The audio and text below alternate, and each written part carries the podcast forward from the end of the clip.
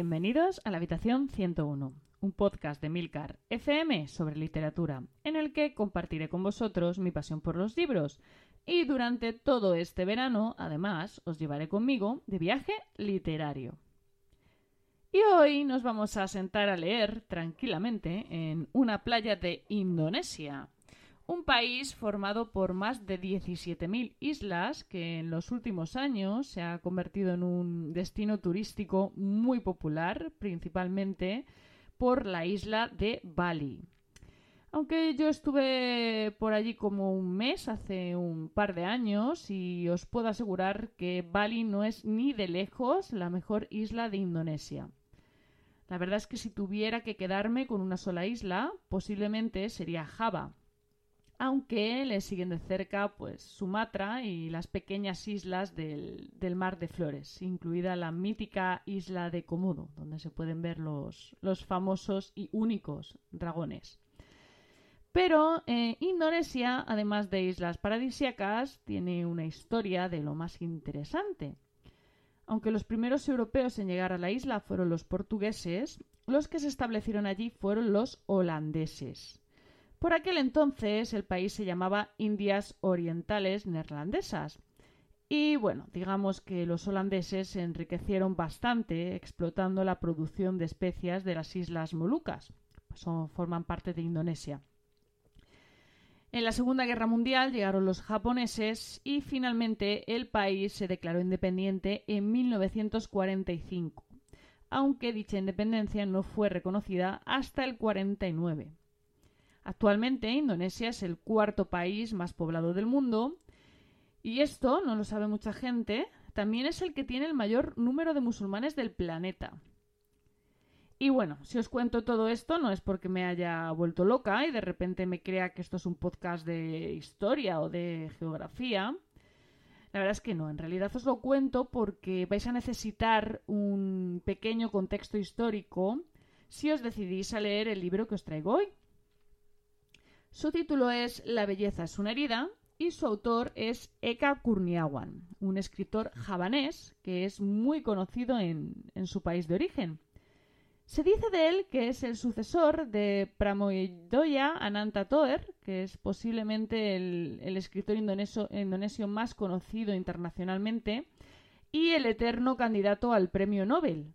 Vamos, el, Murakami de, Indonesia. Es eh, el autor de la tetralogía El Cuarteto de Buru, que era otra de las novelas que tenía en mi lista para este país y que bueno, posiblemente acabe leyendo en algún momento. Se me están quedando muchas lecturas pendientes durante este viaje.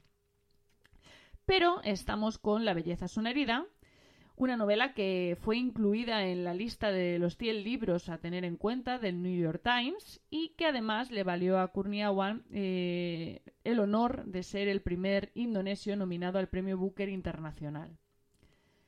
Y la verdad es que son reconocimientos que se me quedan cortos, porque esta novela me ha entusiasmado. Creo que no, no he llegado a contar por aquí todavía, aunque lo tengo preparado. No he llegado a contar por aquí todavía lo muchísimo que me gusta el realismo mágico.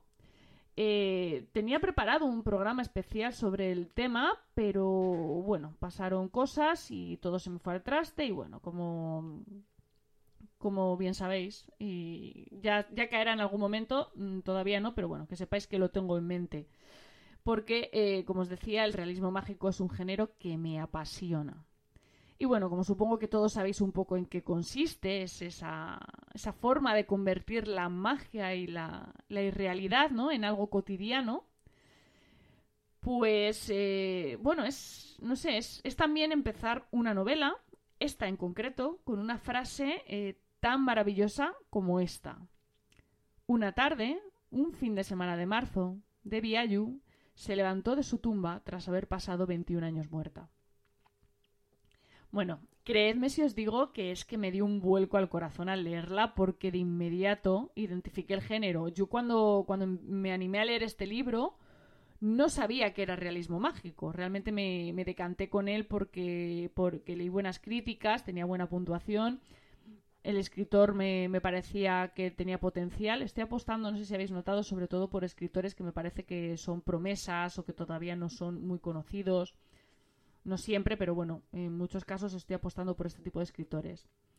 Y bueno, yo no, no, sabía aún nada, no había leído aún las múltiples comparaciones que se hacen de, Eka Kurniawan con García Márquez. Y la verdad es que no tenía ni idea de qué, de qué tipo de novela estaba empezando a leer, pero bueno, leí esa frase, ese comienzo, y qué barbaridad de comienzo, qué maravilla.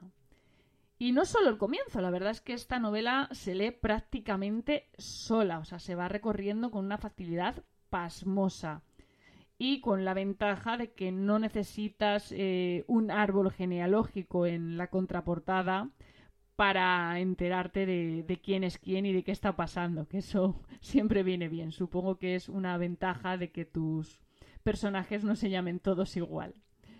Bueno, la forma en que Kurniawan mezcla la historia real de Indonesia con la historia ficticia de Halimunda, ese macondo javanés, es como una danza, o sea, constantemente se va diluyendo los pequeños sucesos fantásticos entre esos datos históricos reales de una manera, bueno, de esa manera que solo el realismo mágico puede hacer.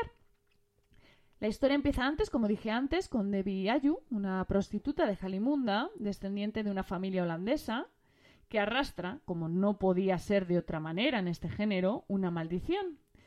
Su maldición es una belleza desmedida.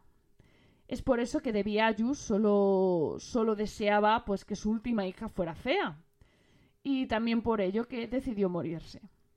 Es una historia maravillosa que a lo largo de tres generaciones nos va a ir contando las idas y venidas de esta familia, de la localidad de Jalimunda y bueno, de esa historia paralela a la historia de Indonesia.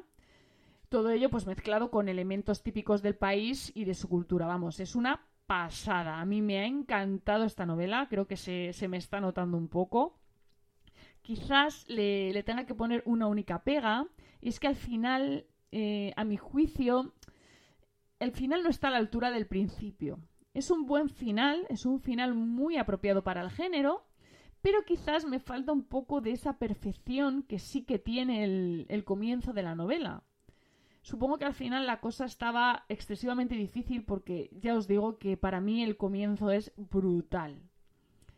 Así que bueno, si os gusta tanto como a mí el realismo mágico, eh, o no tanto, pero sí que os gusta, eh, de verdad que os recomiendo muchísimo que leáis esta novela porque os va a entusiasmar. Y bueno, si no conocéis el género, cosa que me sorprendería, dadle una oportunidad porque creo que os va a sorprender para bien.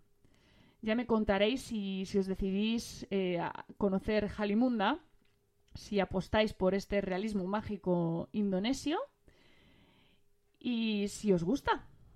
Muchísimas gracias por el tiempo que habéis dedicado a escucharme. Espero vuestros comentarios en nuestro grupo de Telegram t.me barra habitación 101 y como siempre dejo los comentarios abiertos a sugerencias, países y libros para incluir en este viaje. Leed mucho y recordad, nos encontraremos en el lugar donde no hay oscuridad.